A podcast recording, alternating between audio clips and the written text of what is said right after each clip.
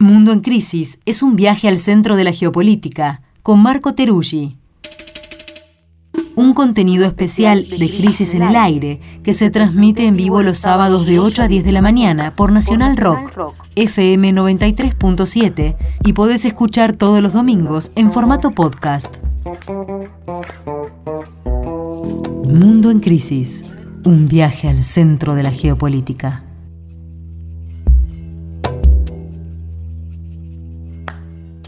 Estamos acá con Marco Teruggi nuevamente, esta vez desde Cali, donde Marco está siguiendo de cerca todo lo relativo a la elección clave que va a tener lugar ahí dentro de 15 días, el balotaje. Eh, viene siguiendo desde hace dos semanas ya mm, todo lo, que viene sucediendo después de la primera vuelta. Bueno, el balotaje, como sabemos, entre Petro y Hernández, una elección que va a definir, creo yo, el, futuro próximo del continente. Pero Vamos a hablar esta vez de otro acontecimiento que tuvo lugar esta semana y que fue la Cumbre de las Américas, que tuvo lugar en Los Ángeles. Así que, Marco, desde Cali, ¿cómo estuviste viendo lo sucedido en Los Ángeles? ¿Cómo estás? ¿Qué tal? ¿Cómo están? Bueno, siguiendo con atención eh, la Cumbre de las Américas en Los Ángeles, en mis, en mis tiempos fuera de la atención puesta en las elecciones en Colombia, que son dentro de poco, y venía siguiendo el tiempo, hacía ya, eh, perdón, la cumbre hacía ya un tiempo, debido a que ya desde hacía algunas semanas había comenzado a generarse una suerte de revuelo de noticias y declaraciones acerca de eh, un evento eh, que ocurre en un contexto particular, que es lo que vamos a analizar de Estados Unidos y de América Latina. Pero lo concreto es que hace unas semanas comenzó a trascender el hecho de que Estados Unidos, anfitrión eh, de la cumbre, había planteado no invitar a tres países predecibles, Venezuela, Cuba y Nicaragua, hecho que generó la intervención del presidente López Obrador, que se opuso abiertamente en una de sus ruedas de prensa mañaneras a la exclusión de países de la cumbre. Eso tuvo una suerte de efecto de encadenamiento. El presidente de Bolivia, Luis Arce, también se opuso, eh, los países del CARICOM, o sea, el Caribe también, la presidenta Xiomara Castro de Honduras también, el presidente Bertes Fernández cuestionó, hasta Gabriel Boris terminó planteando que no había que excluir. Por lo tanto, comenzó a generarse una suerte de eh, situación precumbre, ¿no? que empezó a poner como titular posible cumbre fallida de eh, Joe Biden en Estados Unidos, a lo que se agregó el dolor de cabeza más grande, que era la posible ausencia de Jair Bolsonaro de Brasil. Desde Estados Unidos, que no estén los dos principales países, México y Brasil, evidentemente le quita a la cumbre un peso muy importante. Bolsonaro, ¿por, qué, Bolsonaro ¿por qué eh, eh, amagó con no ir también? Lo que había trascendido lo que había trascendido, eh, que si no me equivoco lo había difundido Reuters, es que no estaba obteniendo una reunión bilateral con Joe Biden, el presidente de Estados Unidos, y de hecho eso terminó destrabándose. En todo caso, maniobró, presionó en un momento de crisis, dio la oportunidad y terminó eh, obteniendo su objetivo y yendo a la cumbre de las Américas. ¿no? Y esta fue un poco la, digamos, cuando empezó la cumbre, la pregunta principal fue, bueno, ¿y quiénes van y quiénes no van? El lunes López Obrador cumplió con lo que había dicho. Él había planteado que si no iban todos los países, por lo menos si no eran invitados, él no iba, y anunció, dijo, bueno, yo no voy a la cumbre como presidente, irá mi canciller, Marcelo Ebrard, pero yo no voy. Y de hecho, días antes había organizado una cumbre el ALBA en La Habana, donde estuvieron Cuba, Nicaragua, Venezuela y Bolivia, eh, y un país del Caribe, que me disculpen, me lo olvidé en este momento, que planteó ahí el presidente de Cuba, bueno, a mí aunque me inviten, pues no voy. ¿no? Entonces, en esa fotografía se llegó y un poco la cuestión cuando empezó la, la, cumbre fue, bueno, ¿cuál es la foto? ¿Quién está y quién no está? Y no solo países diríamos, del centro hacia la izquierda, en sus diferentes eh, categorizaciones no fueron, sino que tampoco fue el presidente de Guatemala, el presidente de El Salvador. Así que el famoso Triángulo Norte, de donde sale la emigración, pasando por México hacia Estados Unidos, no estuvo tampoco. Así que en términos de foto, si Estados Unidos quería mostrar cómo tiene ordenado al continente en una política exterior que logra alinear a todos los presidentes, esa foto, que fue lo primero que se miró, no estuvo. ¿Luis Arce fue? No fue. Bolivia había planteado que no iba a ir, Bolivia es parte del ALBA además, y venía jugando, digamos, dentro de ese espacio político. Así que esa es la primera imagen que se vio. Luego empezó la cumbre como tal eh, en Los Ángeles. Los Ángeles es una ciudad eh, en la costa oeste, muy marcada por la inmigración hispanoamericana, centralmente mexicana, ¿no? Ahí hay un hecho también de lo simbólico, digamos, hay una inmensa población latinoamericana viviendo en Estados Unidos, en parte está en Los Ángeles, así que el hecho que se hiciera ahí en el orden de, del, no iba a decir intercambio cultural, no es así, del proceso migratorio y de toda una porción latinoamericana que vive, que envía remesas de Estados Unidos. Y eso me llevó a recordar que la primera cumbre, que no es tan vieja la cumbre, nació en el 94 y se fundó en Miami, que es de la otra costa este, donde también hay mucha población latinoamericana y en particular los lobbies más de derecha en ese momento, sobre todo de Cuba. Y pensaba en ese 94, así, un breve síntesis, ¿no? Pero digo, 94 había otro mundo, pensemos 94 auge liberal.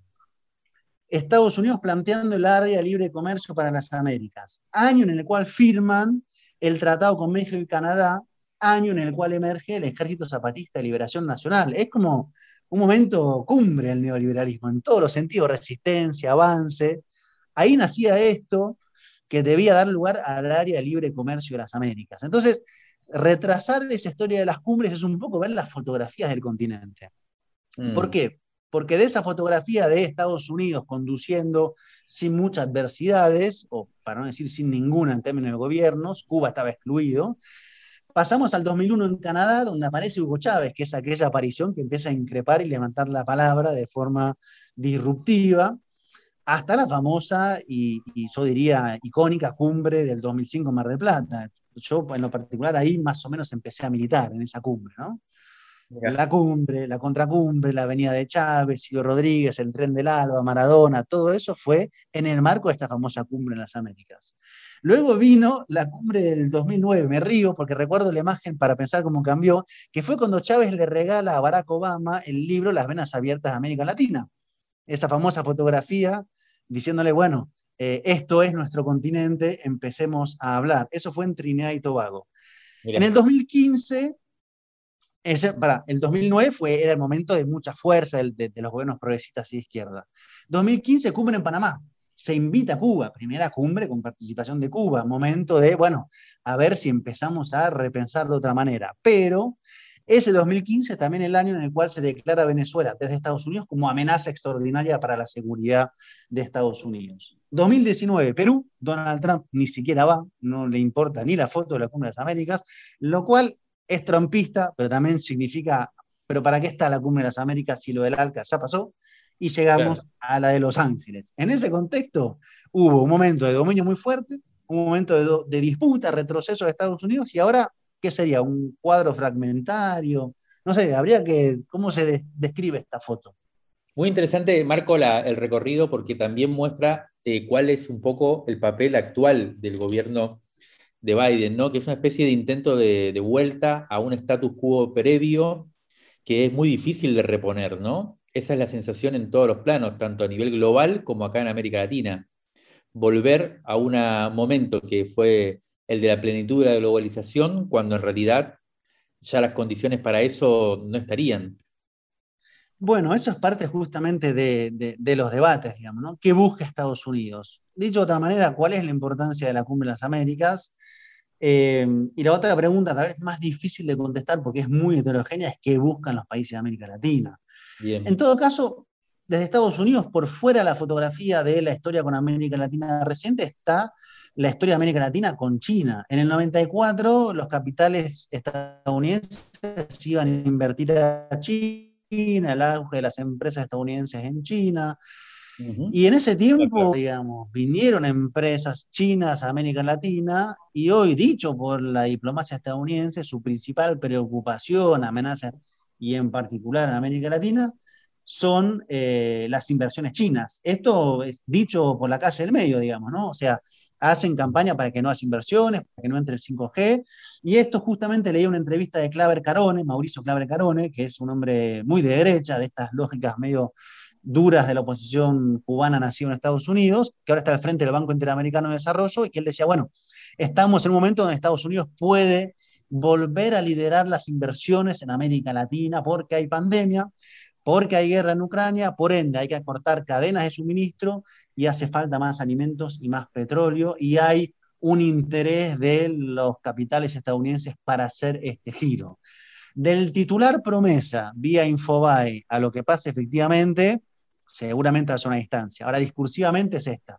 Ojo, estos aliados chinos no les convienen, nosotros somos quienes les convenimos. Lo que sigue faltando, para decirlo en términos muy crudos, es ¿y cuáles son las inversiones que acompañan esas declaraciones discursivas, digamos, ¿no? Ahí Kamala Harris anunció 1.900 millones de dólares para el Triángulo Norte, Centroamérica, que es lo que más les preocupa en términos de migración a Estados Unidos. Y finalmente la Casa Blanca anunció que van a eh, plantear la Asociación de las Américas para la Prosperidad Económica, un titular clásico de Estados Unidos, prosperidad, progreso, ¿no? Es como les gusta nombrar eh, sus formas de, entre comillas, integración. Así que en eso más o menos es como llega a Estados Unidos.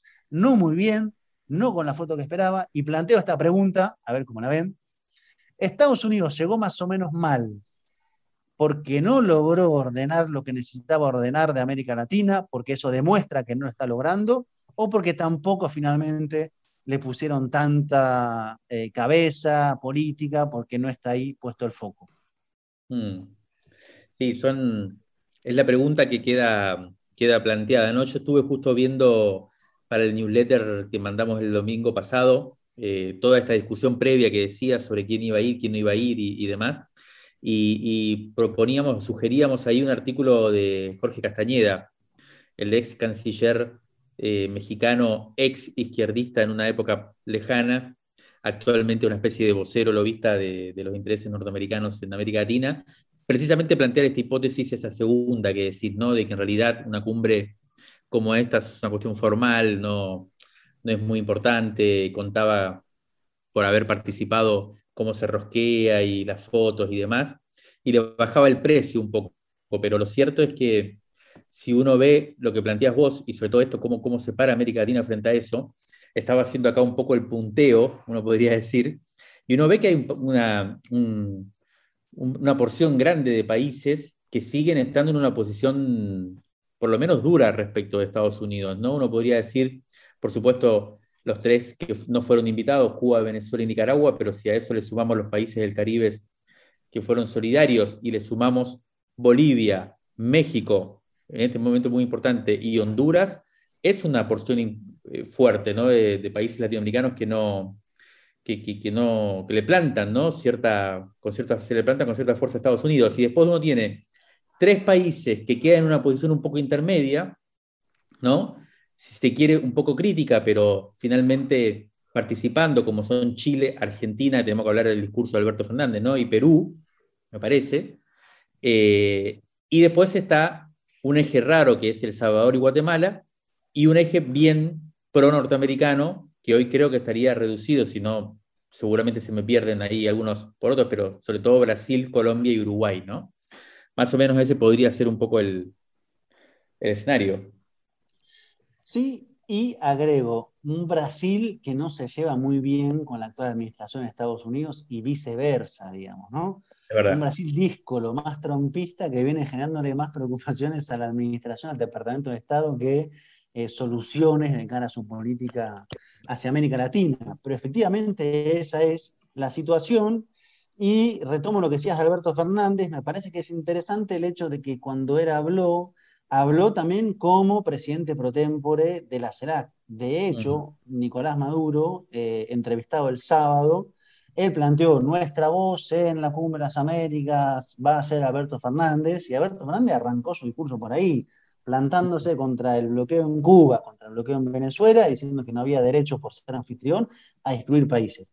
Sobre eso se podrá decir que es más fotografía y narrativa, que etcétera. En todo caso, me parece en lo personal que es importante que haya arrancado por ahí, como CELAC, que plante esa bandera bien plantada y que no sea solo México, que lo hizo y muy bien, quien lo diga. Marco, el lema de este año es construyendo un futuro sostenible, resiliente, equitativo, ¿no? Palabras muy, muy de estos tiempos. Y pensando en ese mapa de países y pensando en la cuestión, o en, el, digamos, en el litio, ¿no? con el triángulo del litio acá en, en, esta parte de América del Sur, y digamos, si eso tiene algún peso, si cruza o no toda esta discusión, ¿cómo juegan estos recursos?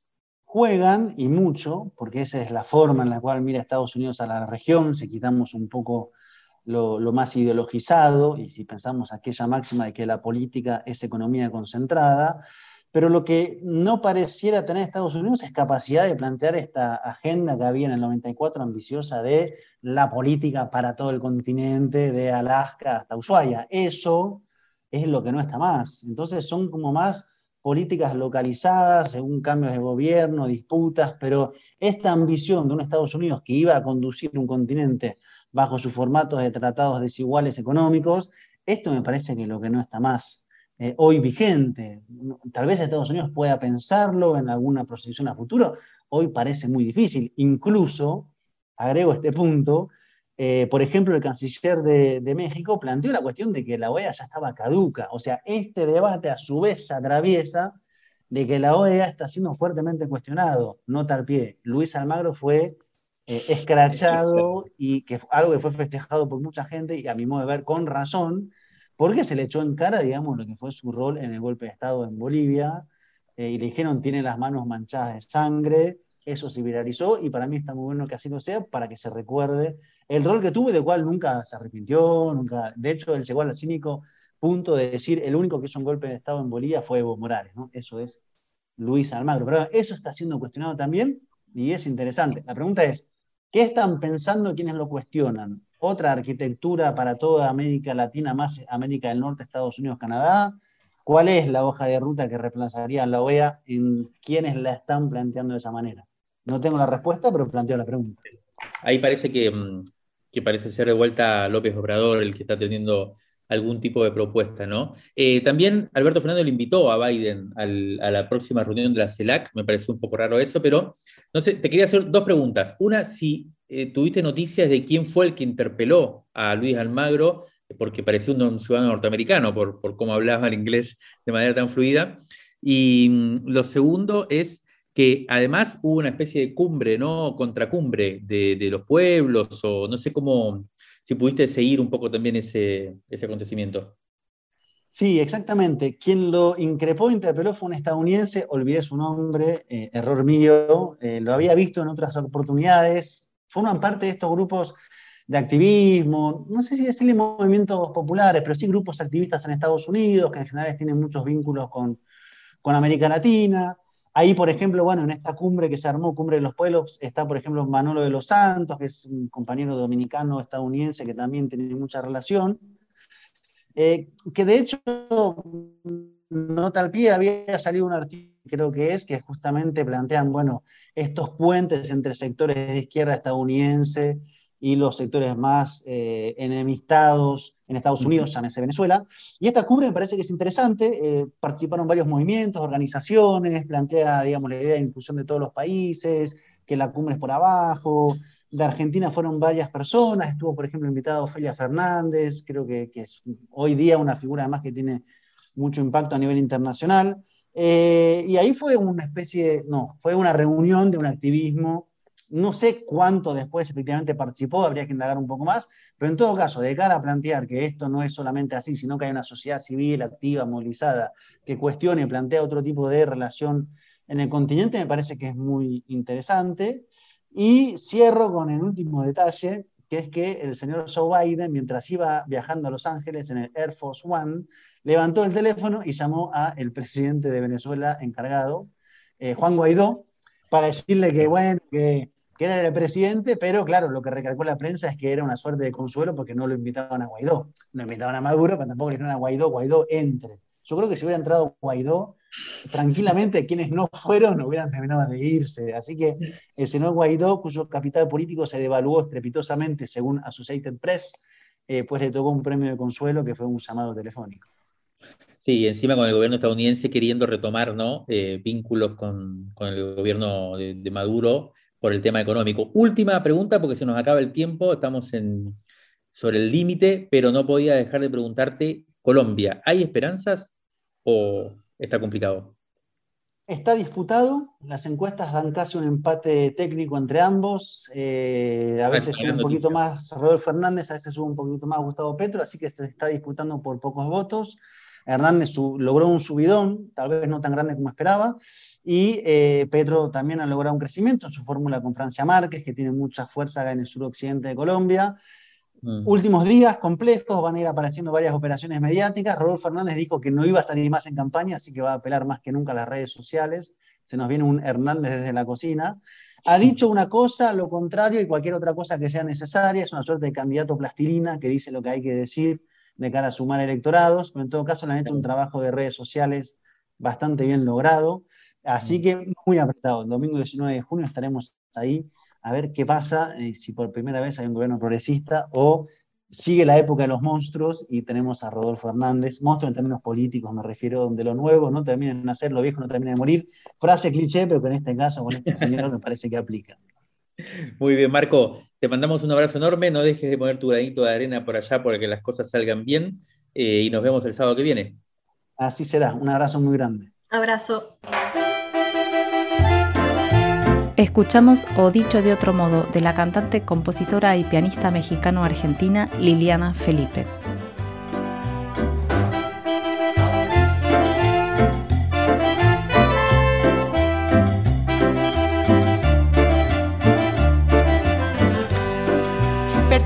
Decentes de prestigio, visionarios del futuro, paladines del mañana y empresarios del respeto están promoviendo un plan, están promoviendo un plan, están promoviendo un plan se trata de un tratado muy tratado, dicen que es un gran negocio, que México sea socio, a la corta o a la larga le da una oportunidad. En base a lo anterior, la economía incrementa relaciones, favorece el crecimiento y promueve un objetivo de interés transnacional, de interés transnacional, de interés transnacional. Los bloques económicos mundiales, las naciones que involucran los acuerdos iniciales, los distintos intereses se van a homogeneizar. O dicho de otro modo, o dicho de otro modo, coadyuvando el crecimiento, la unidad dispersional es lo que va reduciendo a la corta o a la larga la vulnerabilidad. O dicho de otro modo, o dicho de otro modo, la cosa está muy clara. Tú me prestas a tu hermana, yo la vendo en Canadá. Y a la corta o a la larga se la cobro a tu mamá. A tu mamá.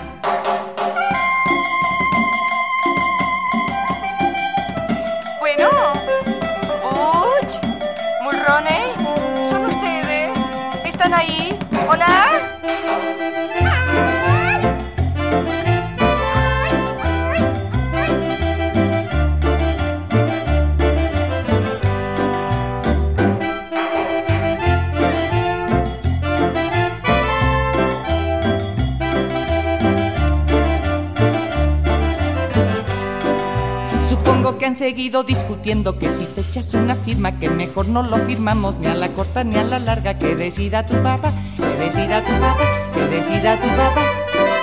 Total en una de esas ni se firma y si acaso dan las firmas de seguro ni me entero o me entero que las dieron pero con modernidad. Que yo no estaba preparada para dar estas respuestas, mucho menos para darlas a la corta o a la larga, en inglés y en quebecoa, en inglés y en quebecoa, en inglés y en quebecoa. Haberlo dicho a tiempo y me preparo, las afino y verifico, las retengo y las declaro y me pongo de ladito para su facilidad. O dicho de otro modo, o dicho de otro modo, tengo algunas primas, ya verán, les aseguro que con ellas aumentamos a la corta o a la larga la competitividad. O dicho de otro modo, o dicho de otro modo, empresarios de respeto, yo no sé por qué me meto, pero cuiden que a la corta, a la corta o a la larga se las vayan a cortar a su mamá.